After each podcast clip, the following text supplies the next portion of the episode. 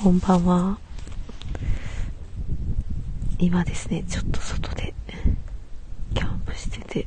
焚き火をしてるんですけど、さっきね、焚き火ライブって言ってやって、一旦切って、ちょっとね、仕事の、今の仕事の整理をね、したいなーって思って、えー、立ち上げました。でもみんな周り寝てるので小声です。こんばんは。南米コロンビアに住んで1年。シャイな息子と天場な娘を育てながら大好きな料理すごい。南米在住。すごい。私ブラジルに行っ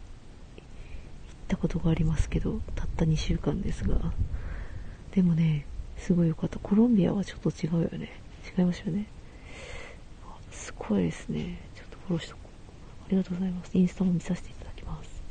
おおしゅんさんおしゅんさんこんばんは。のんびりトークアカウント消えた。消えちゃったんですね。私知ってることかな？ありがとうございます。えっ、ー、とですね、今、私は仕事をフリーランスでしていて、で、在宅で、えー、講師業されてる方の事務局をやってるんですよ。で、事務局を仕事としてやり出して3年目。で、あ、マシロさんこんばんは。地方に住むマシロが勉強や暮らしについてあれやこれやら話す放送です。マシロチャンネル。いいですね。地方、私も地方ですよ。福岡です。で、で、今仕事で結構なんかこう、なんて言うんですかね。まあ企業とかでもやるんだろうけど、エニアグラムとか、エニアグラムっていう知ってますか？心理学があるんですよ。エニアグラム心理学。今ね、なんでここいかっていうと、キャンプをしに来ていて、周りのテント全部寝てる。私一人焚き火してて、ちょっと大きな声が出せないっていうね。でもこの焚き火が終わるまで、さっき焚き火ライブやってたんですけど、ちょっと一旦、やめて、もうね、今ね、頭の中で整理しないといけないことをふと思い出して、こちらでライブしようと思って。で、そう、ゴールデンウィーク中に、今仕事をしていることの整理をですね、して、どこに集中してやるかっていうのをね、決めようと思ってるんです。で、おおよそ実はもう、私の中では多分答えがあって、それをですね、まあ、見える化してないだけだと思うんですけど、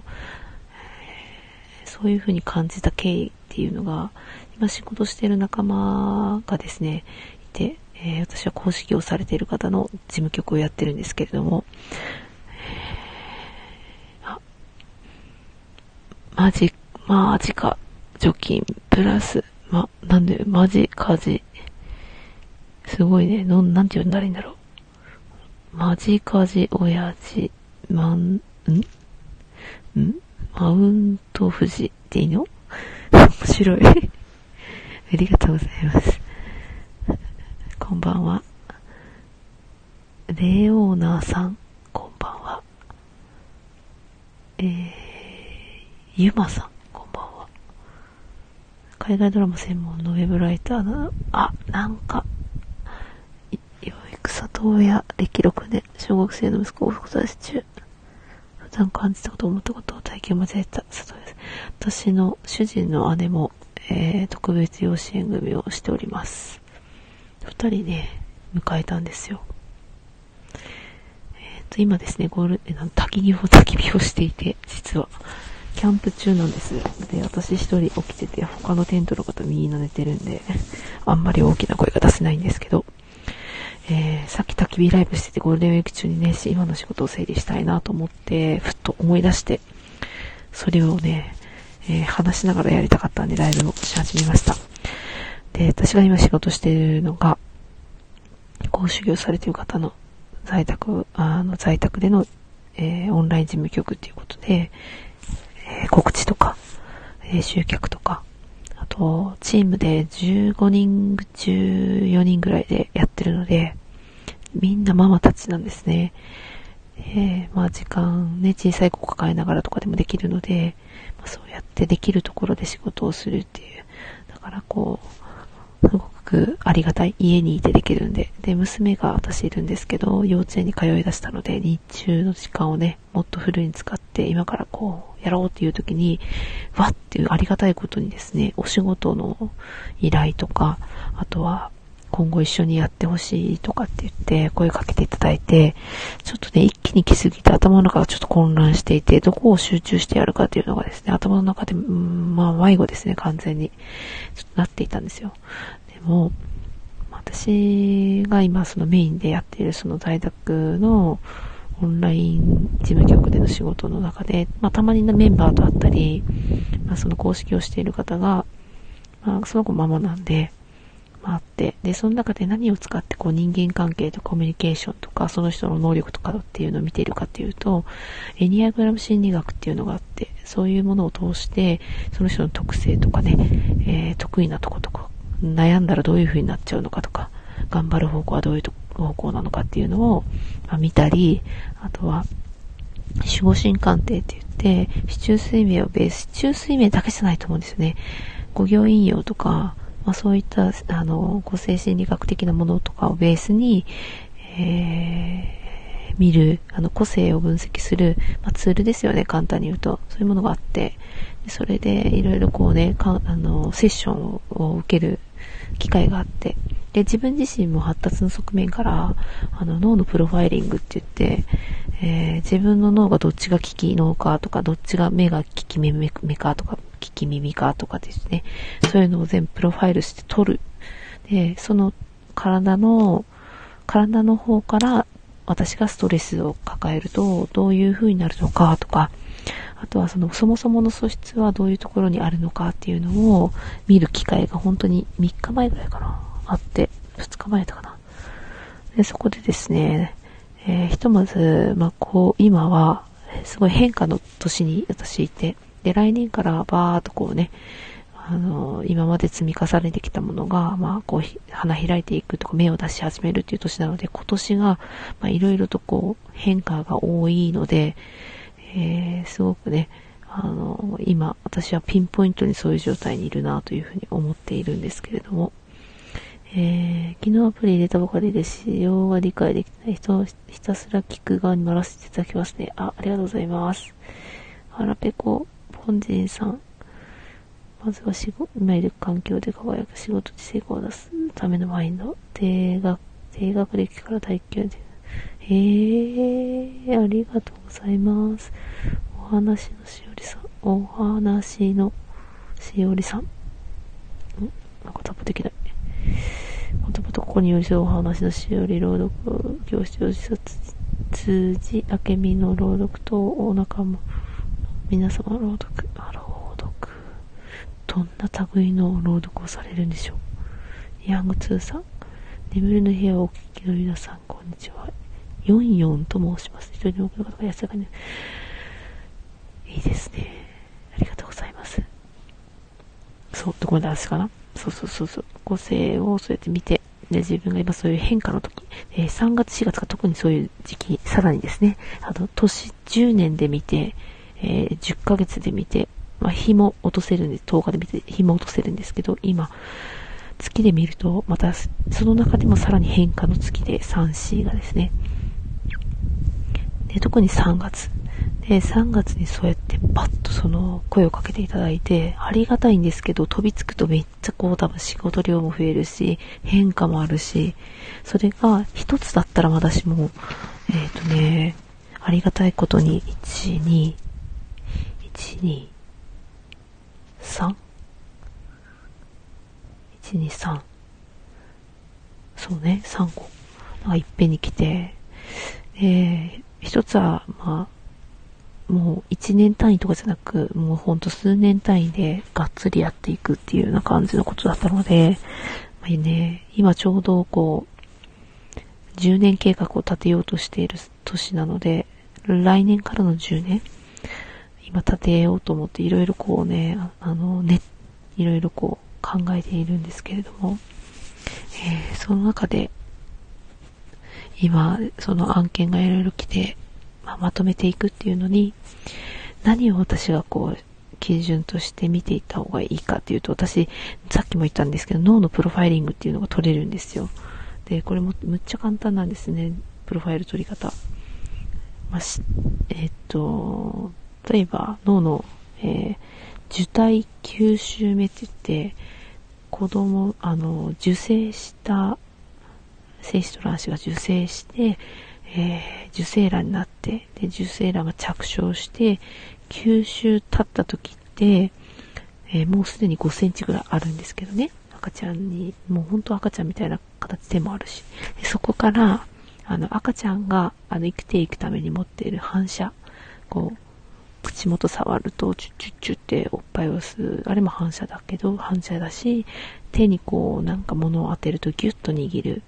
反射っていうのがあるんですけど、そういう反射は生きていくために勝手に体が動くように。で、勝手に体が動くと何が起こるかっていうと、えー、体、脳に刺激がいって、えー、体が発達するようにできているんですけど、そういったのが9歳から、あ、9、9週目からガーって始まるんですよ。特にそのすごく重要な、まあ、あの、専門用語で言うと原子反射っていうものがあるんですけど、その反射がずるーっと始まっていくのが、受体9週目、身長5センチぐらいの体、あの、肺が、絵画っていうところから細胞分裂してまだ体っぽくないところから胎児に変わる。その、切り替わりの7週目から9週目がそういう時期なんですけど、その時に決まるんですよね。その時に、えー、自分た、私自身がどういう特性を体に持っていたかっていうのを調べる方法が脳のプロファイリング、ドミナンスファクターという考え方があって、えー、プロファイリング取れるんですよ。これを知るとですね、ストレスがかかる。その時に体がどういう状態になるか。で、私は脳も右、右脳、目も右目、耳も左耳、あと手も右、足も右、全部右のプロファイルを持ってるんですね。で、大体の人はこう、右だったり左だったり、こうね、右も左もちょこちょこ持ってたりするんですけど、私は全部右なんですよ。そうすると、ストレスがかかると、脳だけで見ると、優位なの、危機器脳の方に、えー、頼って、そうじゃない方が、もう70%から80%ぐらい、しかもシャットダウンされた状態で、30%で機器の得意な方で、えー、得意な方を使って働くんですね。で、私は右脳が機器脳なんですけど、体は、えー、右脳は左半身を、えー、操作するので、左半身はもう全部使えなくなって、で、使えないっていうのはどういうことかっていうと、目はこういう、えー、機能を持ってるとか、えー、耳はこういう機能を持ってて、全部機能があると思うんですけど、そういうのが、あの、情報をキャッチするときにダウンするので、目から情報がですね、文字で入ってきてもよく理解できないとか、耳からなんかね、誰かなんか言ってるわ、みたいな感じで、もう全然頭に入ってこない。そして、文字にしてメモメモを取ろうと思っても、一生懸命言ってることを聞こうと思ってね、聞いてメモを取ろうと思っても、全然アウトプットもできないし、かつ足はですね、何を表すかというと行動を表すんですけど、動けなくなっちゃう。私はそういう風に全部がシャットダウンして動けなくなるプロファイルを持ってるんですよね。なので過去を振り返ると確かに本当にストレスがかかるとあの特に昔特別支援学校という学校で働いていてもう本当に大人のいろんな事情があってもうむしゃくしゃしながらですねでも子供の方を向いてもうそこだけを見て働こう。もうあとはもう本当に大人の事情大人大人だけで解決しようっていう感じでもうそっとストレスにまみれてた時期があってもうそこで何が起きていたかというと、もうまさに家に帰って40分ぐらい動けないんですよね。で、もう電気もつけずに家にいるもんだから、びっね、入ってきた家族はびっくりして電気ぐらいつけなさいよみたいな。もう電気をつけることすらですね。まあ普通だとそれがなんかうつ状態とかね、なんかそういうちょっとね、なんかこうメンタル的なとだけ見られるのかもしれないですけど、私のストレスがかかりすぎた時の状態はまさにそうなんですよね。でも、少し休んだりとか、少しそのストレスが解放されるようなことがあると、えー、右、右側がですね、だんだんだんだん復活してきて、こう、普通に頑張れるようになると、えー、右脳は、左半身を全部司っているので、脳が元気になってくると、右半身もすごく動きやすくなって、かつ、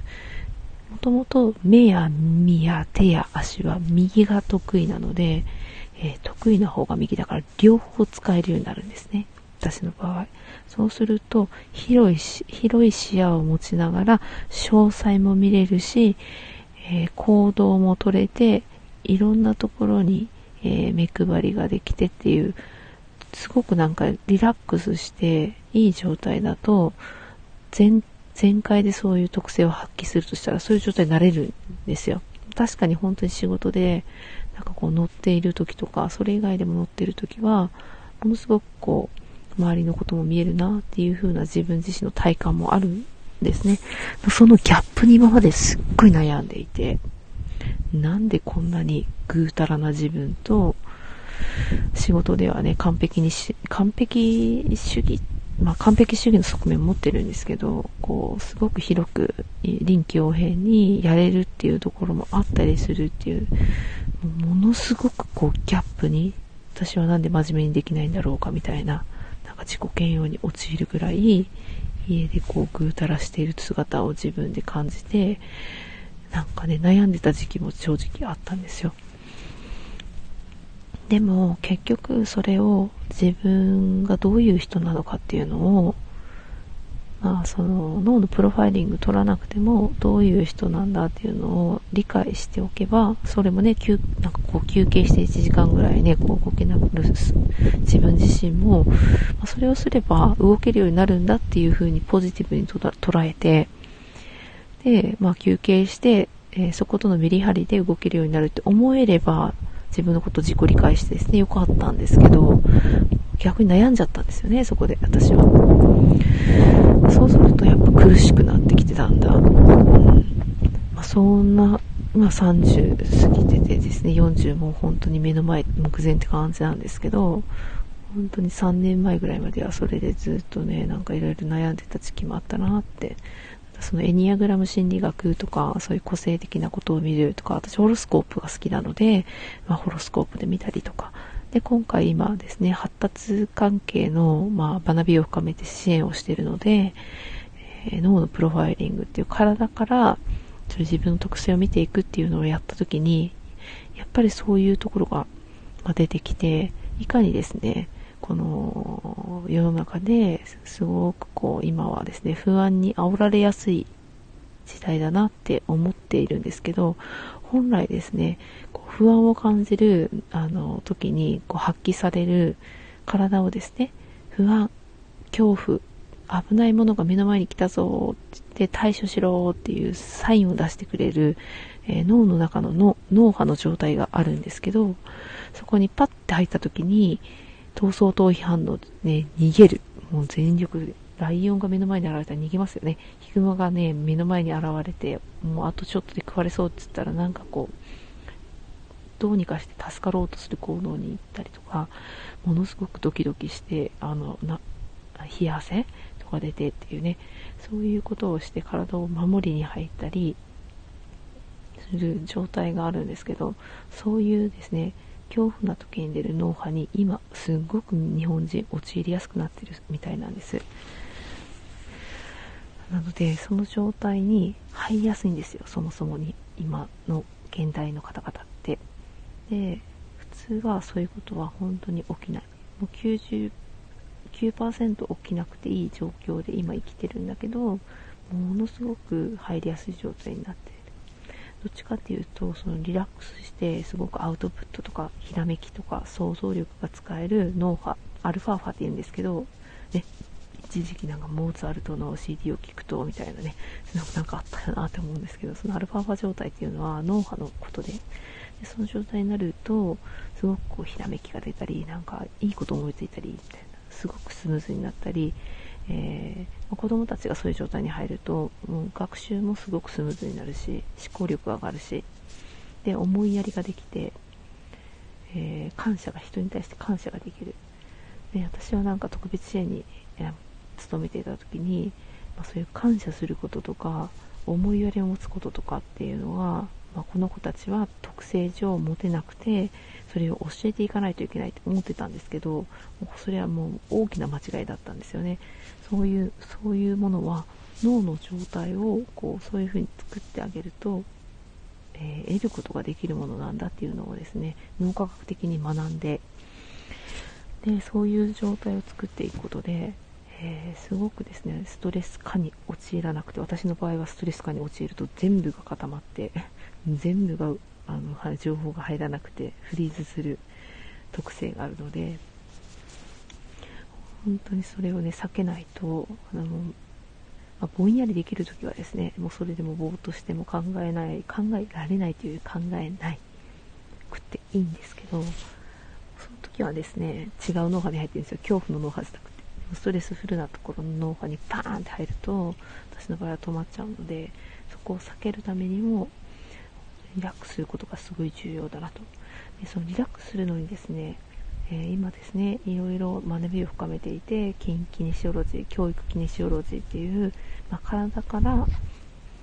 えー、体の筋肉のこわばりとか、まあ、力が入らないとかですねそういうものを見る、えー、主義があるんですよ。メソッドが。で筋反射っていうんですけどそういう筋反射をいろんな筋肉の部位で単独で取っていってで自分自身が気づいてもいなかったその筋肉のそのなんだろうな。力が入りにくいところとか逆にカッチカチになっているところとかを見つけてそこに関連する感情だったり苦手なあそその時期に食べあのおすすめではない食べ物とかですね。おすすめの食べ物とか食べ物もあったりとかね。面白いんですけど、えどういうことをするとあのいいよっていうこととか、まあ、そこは筋肉が力入りにくくなっていたら入りやすくするあの経絡を撫でたり、まあ、ツボとかと連携し連動してるのでそういうところを触ったりとかっていうですね周期があるんですけど、まあ、そういうものを使って体をスムーズにしてスムーズに体が動けるってことはリラックスしてる時でないと動かないのでラックスしている時の脳波っていうのは、えー、そのアルファ波っていうところにいるんですよね。でそのアルファ波にそういう手技を使って持っていったりとか今は呼吸法っていうのを学んでいて呼吸法って言っても難しくないんですよ。私呼吸法と言ったらもうなんか仙人みたいな人がですねなんか座禅組んでなんかなんかですねこう山の中でやるみたいなイメージがあったんですけど、瞑想とかも私絶対できないと思ってたし、なんかその類で、あの、ヨガとかも少し苦手な意識が少しあった時期があったんですけど、呼吸法っていうのが、もう吸ってあるだけ、はっきり言って。で、ただ、その、人によっては、息を吸って、鼻から吸ってって言った時に肺が上のところしか膨らまず肩が出て吸う時に肩がこう上がって下の方、えー、肋骨の下の方がふーって膨らんで横隔膜がバーって膨らんでいくので肋骨全般がこう四方八方にぐーっとこう膨らむイメージなんですけどそれがなかなかできなくって、えー、肺の上部にしか空気が入らない人がいるんですよね。私はものすごくそれに近かったなって思うんですけどそのそのどんどんどんどん肺がですね通常入るところ肋骨の下まで入るのでしっかり膨らんでくると、えー、長く深くゆっくりですねしかも鼻で呼吸をする、えー、そうするとそれが鼻から入って副鼻腔っていうところを通るんですけど副鼻腔っていうところで一酸化窒素っていうのが添加されるんですよね。私もこれも驚愕だったんですけどこれは生物学的なね分かっていること。酸化窒素があの吸ったあの空気に酸素とか窒素とか二酸化炭素とか、あるのが入ってくると思うんです。けどそこに一酸化窒素が添加されて体の中に取り込まれると一酸化窒素自体が体の中の殺菌作用があって、まあ、コロナコロナ言われてますけど鼻呼吸ができないことが一番デメリットなんですよ。だからそういう感染症にもかかりにくいしあそれから痛み止めにもなる。痛みを緩和させてくれるのでなんかちょっと痛い痛いな頭痛がするとかねお腹が痛いとしてもうお腹痛い時はもう必死にこうね鼻呼吸であの落ち着かせたりしましたけどあとお産の時とかものすごくよくって最近ちょっとワークショップをですねその私の呼吸法のお師匠を呼んでですねワークショップしたんですけど3分の1が妊婦さんで今後のですね出産のために。でもう分かっているのが出血量とかがね少なかったり、まあ、お産の時間自体も短い。でその後の痛みとかも少ないしその時の痛みも少なくその後の精神状態もすごく穏やかっていうのが今助産師さんと助産院と組んでですねずっとその臨床で統計を取っていらっしゃるみたいでその時もですねみんななんかやっぱり腰が痛くなったりとかしてたけどやっぱやっていくとどんどんどんどん体がほぐれてもちろん呼吸をするっていうことは運動になるので、えー、横隔膜の筋肉をバーッと広げて胸郭がガッと広がってそしてそこに酸素が入ってきて肺が膨らむ。肺自体はですねあの筋肉ではないので風船みたいにブーって膨らむだけで横隔膜がぐっと広がるからそこにキュッとこう空気が吸い込まれていくような、まあ、そういう、あのー、作用で広がるんですけど呼吸自体は運動になるなって思っていてで運動になるってことはトレトレーニングのようにその鼻呼吸で深くゆっくり長く、えー、することでだんだんだんだんその呼吸を身につけていくことができるんですよね。なかなか現代人深い呼吸ができていないので、えー、鼻から吸ってゆっくり入れて副鼻腔通ったな喉の辺通ってお腹にお腹に向かって下に向かって入ったな胸郭広がってるなぐらいでですねゆっくり深くするんですよ。でしっかり入りきったのを確認してゆっくりまた鼻からと吐いていく。でこれだけで、えー、さっき言ったねそう脳波脳波、まあ、最初はえー、心臓のリズムが一定になってくるんですよ。でストレスフルの時はもう鼓動が乱れたりとか速かったりとかするのでそれがゆっくりリズミカルに心臓の拍動がなってでそれを感じた瞑想神経が脳に指令を送って脳に指令を受けた中脳が、えー、なんか落ち着いてくるあの鼓動になったぞみたいな感じでですねキャッチしてそれを、えー、またスイッチ次のスイッチを押すんですね。そうするとオキシトシンとかがですね体の中にパーッと放出されて、まあね、愛情ホルモンと呼ばれたりしますけどお母さんが子供を抱っこすると出るとかね、えー、そういう穏やかな状態になり人に思いやりが湧いて感謝の気持ちもそれで湧いてかつアルファーファっていう脳波のところに入っていくのでものすごく思考がクリエイティブになるんですよ。そしてアウトプットしたりとか、まあ、インプットはちょっと次のですねあの脳波にこう移行したところでインプットするのでインプットしたものを思考することができるので学習がですね学習力が上がるとかですねそういうこともあったりするんですよね。でその一酸化窒素が入っていくことでこうあの体がそういうウイルスとかからもねえー、ウイルスはね、ウイルスはないっていう本、先生の本を最近読んでるんですけど、まあ、あるかないか、ちょっと皆さん調べてほしいけど、ね、まあ、あうん、最近ですね、最近とかから、えー、守ってくれたりとかですね、そういうこともあるんですよね。なので、すごくこういう意味では鼻呼吸は重要で、かつ、まあ、鼻で呼吸することによって、深く呼吸することによって、まあ、子供さんでいくと発達、ね、成長発達ものすごく関係してくる。で歯並びとかあと姿勢とか。であとは落ち着きがない子とかって言われてるけどそういったところもすごく落ち着いてきたりとか。するんですよね。なので、えー、呼吸1個でいろんないいことがあるっていうね。しかも自分でできるしただみたいな、ね、鼻から呼吸するしかも深くゆっくりと長くするっていうところを知っとくだけで、えー、このストレスフルな社会をですね乗り切るための、まあ、すごく支えになるなっていうのを私は感じているのと発達の側面から見ると呼吸を獲得するっていうのは、まあ、受精卵がお母さんのあの,、ね、あの血液のふかふかなベッドのところにちゃんと着床してですね一緒につながってへその緒ができだして何を得ていくかというと酸素酸素を吸収しながら成長するんですよね。その時に初めてお母さんとつながって呼吸をしだすんですね。要は酸素をもらう。でそこから大きくなって一番最初のその発達のステージがやっぱ呼吸なんですよ。でかつ、まあ、羊水の中でこう動き動いて口もできてで十月10日お腹の中に入って今から出産です。出産した後何が起きるかっていうと初めて酸素を吸うんですよね。しかも気体の酸素。また呼吸から始まるんですよ。なので呼吸の機能を獲得するとか呼吸をするっていうちゃんとできるようになるっていうのは発達の本当に土台なんですよね。でここが浅かったりうまく呼吸をうちの息子で言うともうなんかですね顔を水につけれなかったんですよ。なんでかなと思って思って見ていたら、えー、水に潜った瞬間に吸うんですよ。コントロールができないんですよね。呼吸自体はそもそも自律神経系にねなんか影響する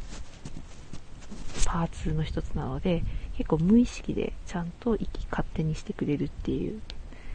やつなんですけどあの心臓の拍動と一緒ドクドクドクって一緒で、えー、っと今からあの10分間早く心臓を動かします。そういうのできないのと同じで呼吸もそっちの部類に入るんですけど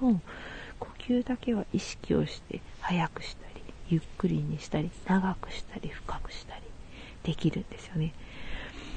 なので自分で意図的に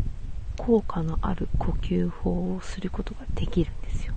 私はこれを知った時にもすっごく嬉しくって、えー、もちろん息子にも、え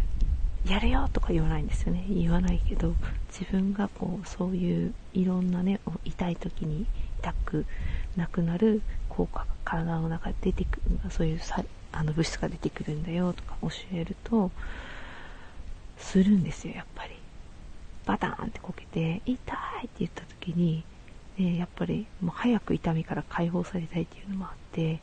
ゆっくり呼吸してて鼻からだったよねって言うとするんですよね。でそういうことを幼少期特に7歳ぐらいまでの、えー、経験と、えー、思考したことと、え周りの大人から影響を受けたことっていうのは無意識化に格納されて潜在意識っていうものに刷り込まれていくのでどんどんどんどん潜在意識って吸収するんですよね。でそこでインストールアプリがインストールされるようにバンバンバンバンインストールされたものをパターンとして持って35歳以上の人は95%以上その7歳までに獲得した経験で学んだ思考や感情パターンで生きていくこと生きていってしまう。何も考えない人は。なのでトイレに行く時にどうやってパンツを下ろすのかとか覚えてないですよね。あとは歯磨きする時にどういう手の角度でやるとかね。もうしっかり獲得しまくっててご飯の食べ方だったりとか多分覚えてないと思うんですけど右手で持って食べたかな左手で持って食べたかなとかね、まあ、右利きだからずっと右利きだろうぐらいな感じでコップの持ち方とかねそういう細かいことで言うとそういうことからあとはその何か問題が起きた時にどういうふうに考えてそれに対して問題解決するかとかあとはなんかああいうことをされるとすごい嫌な気分になるなみたいなそういう嫌な気持ちになったりとか感情が動く時のそのパターンもですねえー、7歳までの間に獲得したいろんなことで決まる。だからものすごくこの小さい時にどんなことを学んだかって重要なんですよ。もちろん大人になって、えー、それを書き換えていくことはできる。それも呼吸法を使ってできるんですけど、やっぱり子供たちのの今の教育の中にはそういう体ののねいろんなことを知るっていう時間は本当になくて皆無ででかつ私ももともと教員してたので分かりますけどその本来の体から見る発達の勉強ってしてないんですよね。大学で。認知って言って発達認知認知の勉強はしてるんですよ。どうやって概念を学ぶか。概念形成をするかとか。発達心理学的なものは勉強するんですけど心理ではないんですよね。ベースは。体なんですよね。体の動きから脳がパターンを刺激を受けてパターンとして学習してそこの123段階目に思考っていうのがある。なので一番下のベースのところをしっかり整えることが重要でそれがまさに呼吸なんですよ、えー、だからそういうことをね子供たちがもっともっと学んで、えー、大人になっていけるような環境を作るのに私は今からですねそれを仕事にしていきたい。今まではね雇われのみでずっと働いていたのでで発達支援っていうところではやっぱりこうずっと子どもたちに関わったり、まあ、大人の人の相談を受けたりとかもしてましたけれども今後はですねもうちょっとあのそれをたくさんやっていったりまたそういう考え方を、えー、知らない人たちに広めたりっていうのをしたいなっていうふうに思っているのでそこのゴールデンウィーク中に今の仕事を整理したいことまつわること以外のことをちょっとやっぱ絞っていくっていうこととあとはそのね、えー、私が今仕事で、えーまあ、子供たちの未来に明るいなって思えるような環境や人をですねずっと残していけたらいいなって思って、えー、活動されている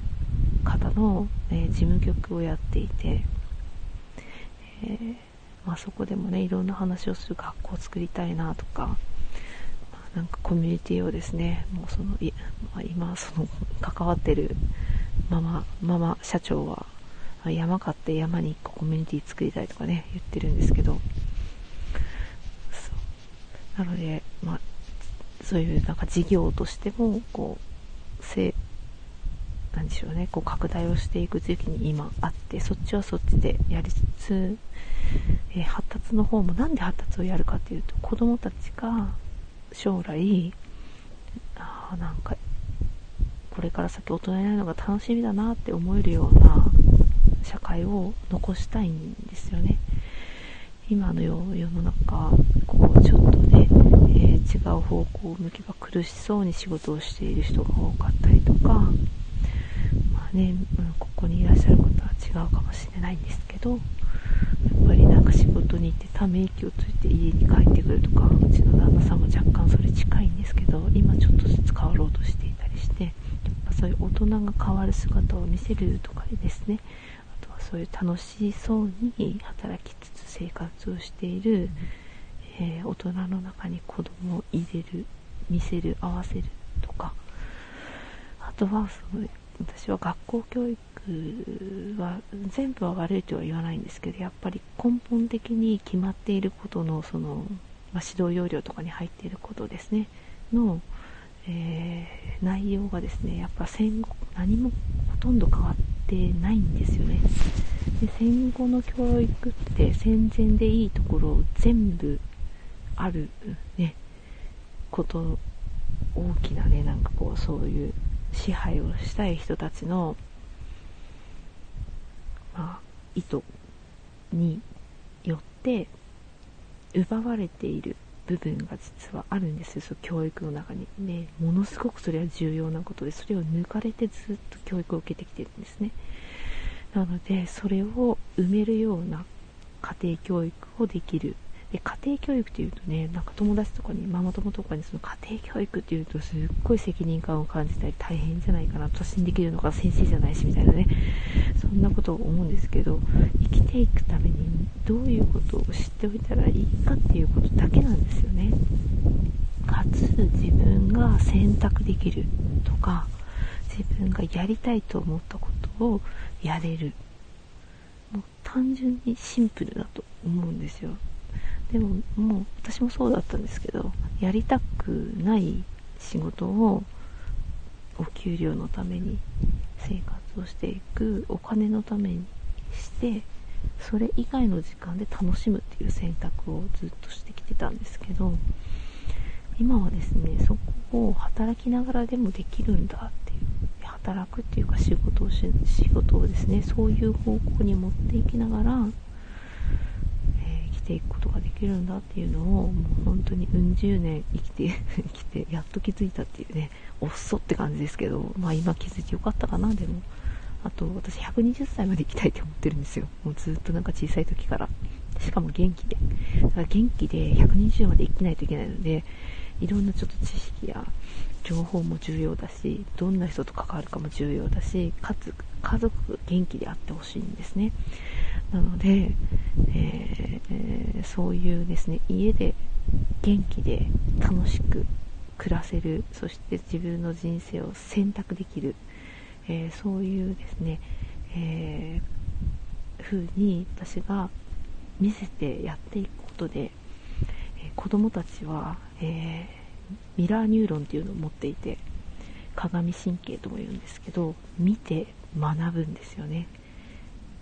特に、まあ、一番顕著なのが2歳から3歳ぐらいにかけての子供とかがぼーっと何かをじっと見ている時ってものすごくそのミラーニューロン使ってインプットしてるんですよ。なのでそうやって見て完コピする。だから親に似ているなっていうところがあるっていうのはものすごく見て学んでいる。聞いてあのインプットしている。そういう時期があるんですよね。なのでその時期に私私を私だったり、まあ、その周りの大人のえー、方々がどういう姿を子どもたちに見せるかっていうのが私は家庭教育かなと。で学校は学校でね、まあ、お友達がいたりとかあそこの集団でないと経験できないことよくもあるんですね。あるのでそこはそこで、まあ、今後の社会の中でいろんな問題が起きてきた時に自分はこういうことは嫌だと感じるとかですね嬉しいと感じるとかそういうことを知る場としてそれを学びにしてくれればいいかなとも思ってるんですよね。なのでそこで私が何ができるかって考えた時に、えー、家でそういう抜け落ちた大切なものを子供たちに受け継いでそしてその子供たちがそれを持って大人になってくれればいいなと思っているので私はそれを今仕事にしてるんですよね。なのでそれが発達。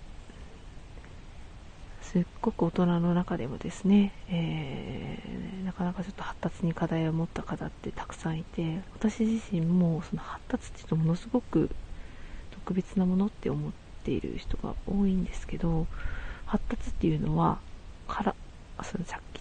着床してから死ぬまでずっと発達してるんですよ実は。ねなんか子供が大人になるまでぐらいかなみたいな感じで思ってる人もいると思うんですけどずっと発達してます。でそれを体感するワークとかもやってたりするんですけど要はその脳が使いやすくなったりとか耳から聞こえにくい人あ聴力とかじゃなくて耳から情報をインプットするのが苦手な人とかいるんですよね。なので授業中に先生が言ってることが全然入ってこないけど教科書読むだけで頭に入るとかっていう人がいたりとかですね。なのでそういうそういう部分を耳からでも情報が得れるようになったりとか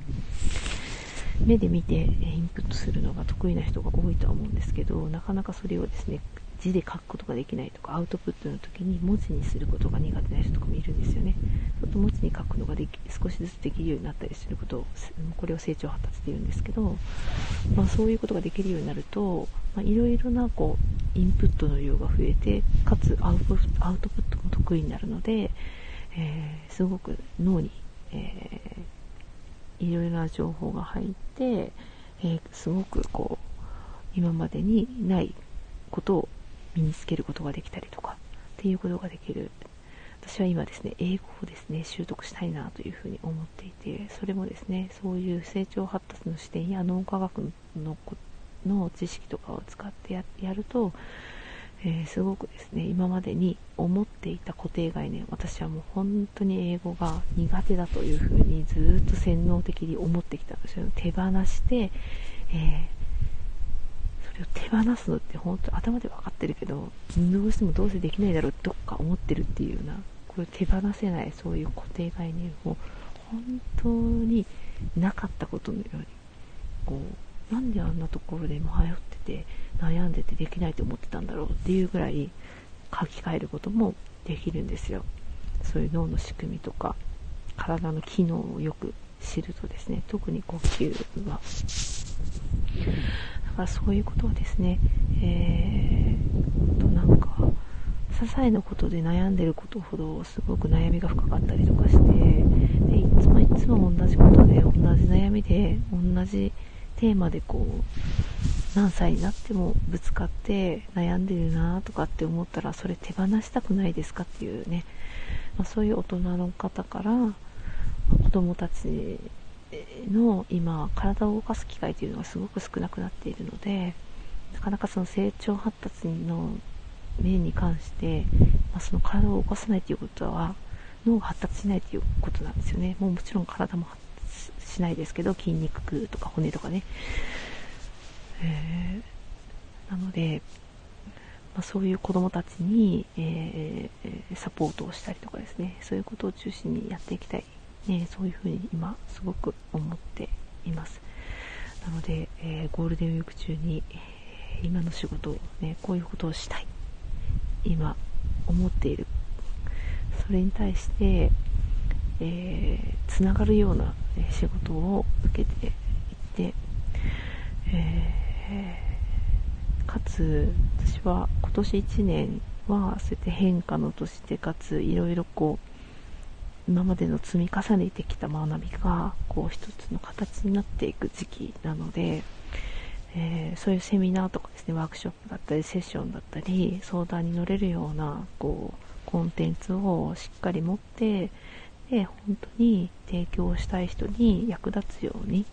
なんか作っていきたいなっていうふうに思っているんですね。でかつ私の特技としてはあの今ですねオンライン事務局っていうことで事務局を15人ぐらいのメンバーとやってるんですけどえー、そこの中でその人たちが、まあ、ママたちなのでほとんどもうほぼ全部ママ。一部パパもいますけどほとんどママで、えー、チームを組んで仕事をしているんですけど、まあ、その立場で、えー、かつみんな日本全国バラバラで働いてる。でオンラインで働きやすい、えー、そして今こういう事業をしたい。こういう方向性に向かっていきたい。次こういうことしたいというのがあの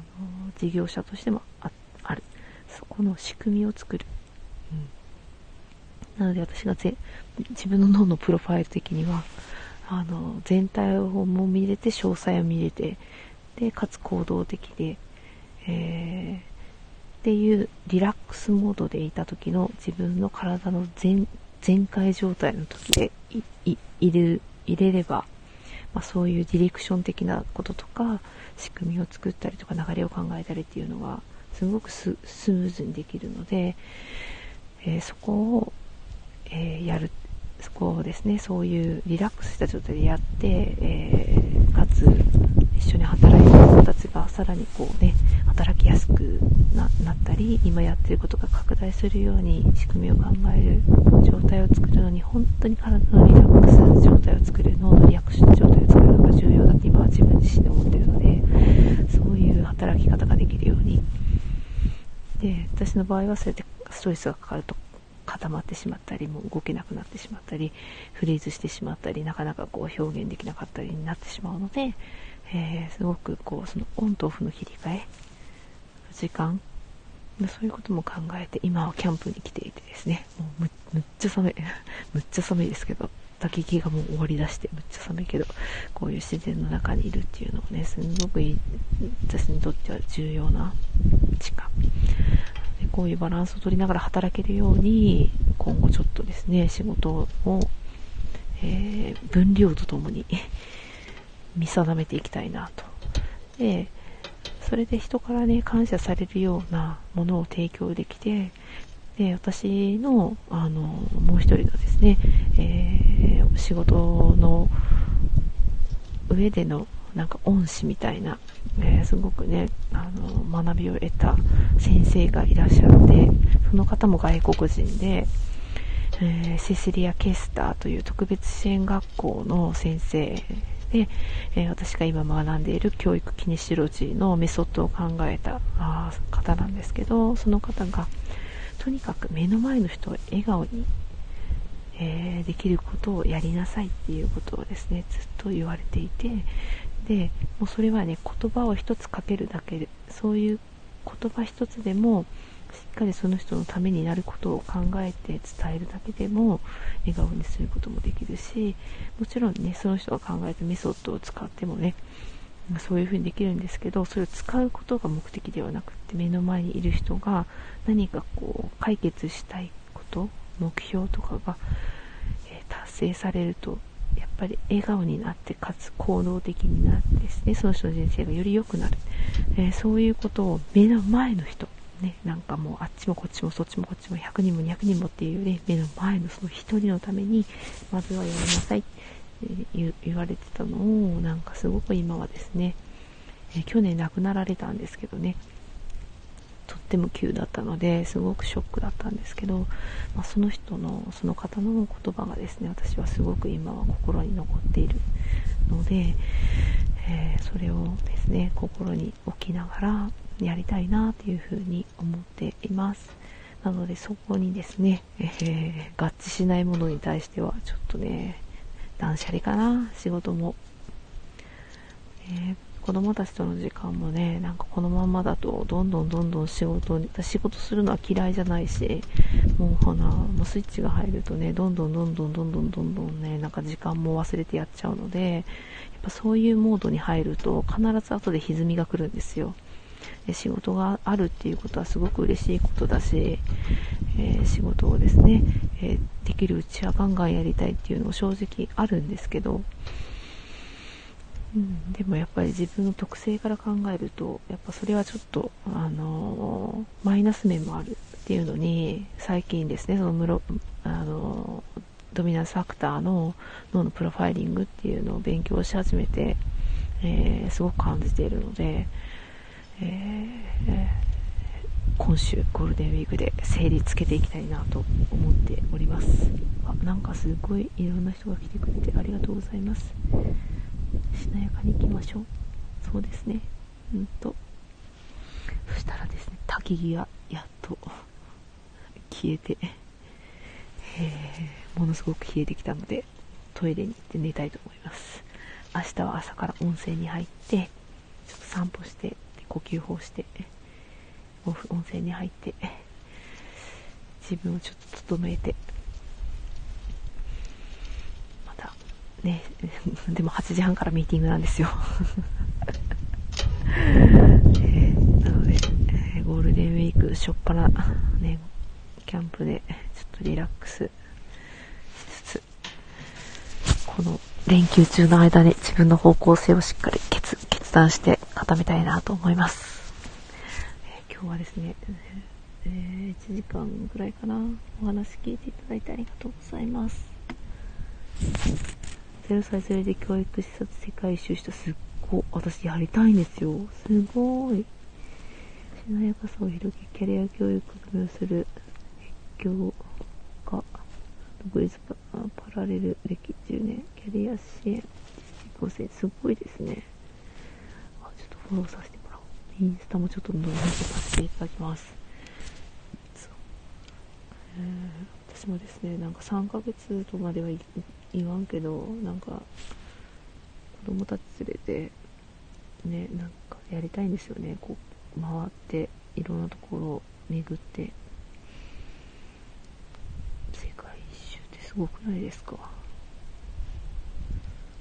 お子さんと2人だったのかなねコロナ禍でとかって言われて、まあ、確かにコロナで向こう行くと2週間ぐらいねなんか足止め食らうって聞くので。ね生きにくくなっているとは思うんですけど全然ね私的には行きたいんですよ。日本からでもいいかな。今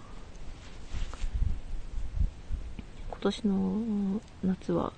その沖永良部島っていうね島に行くことにしているんですけれども、えー、フィンランド教育の、えー、フィンランド教育を学びに学んでいた方がフィンランド教育フィンランドで先生してで沖永良部島の、教育委員会の方に入られてですね。でそこで、まあ、なんだろうな。あの島の教育っていうとすごくねやっぱお子さんの人数が少なかった。生徒数が少なかったりして、まあ、こじんまりとしてるところをいい、えー、っとうまいこと使ってフィンランドで学んできたことのエッセンスをですね、えー、日本の教育に織り交ぜてで今後ですね新しい教育を目指していくっていうのをされている方がいるんです。その方にねちかちゃんって言うんですけど会いに行こうと思って子供連れて。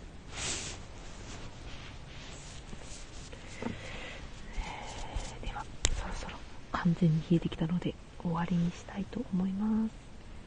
えー、ずっと聞いてくださった方ありがとうございました。またあのー、お話をしたいと思います、えー、コロナ直前の方ができました。そうですか。いいですね。羨ましい。でもやっぱ思ってたらこうやって来られるんですね。私そういうことが最近すっごく多いんですよ。嬉しい。ちょっと投稿読ませていただきます。インスタフォローしよう。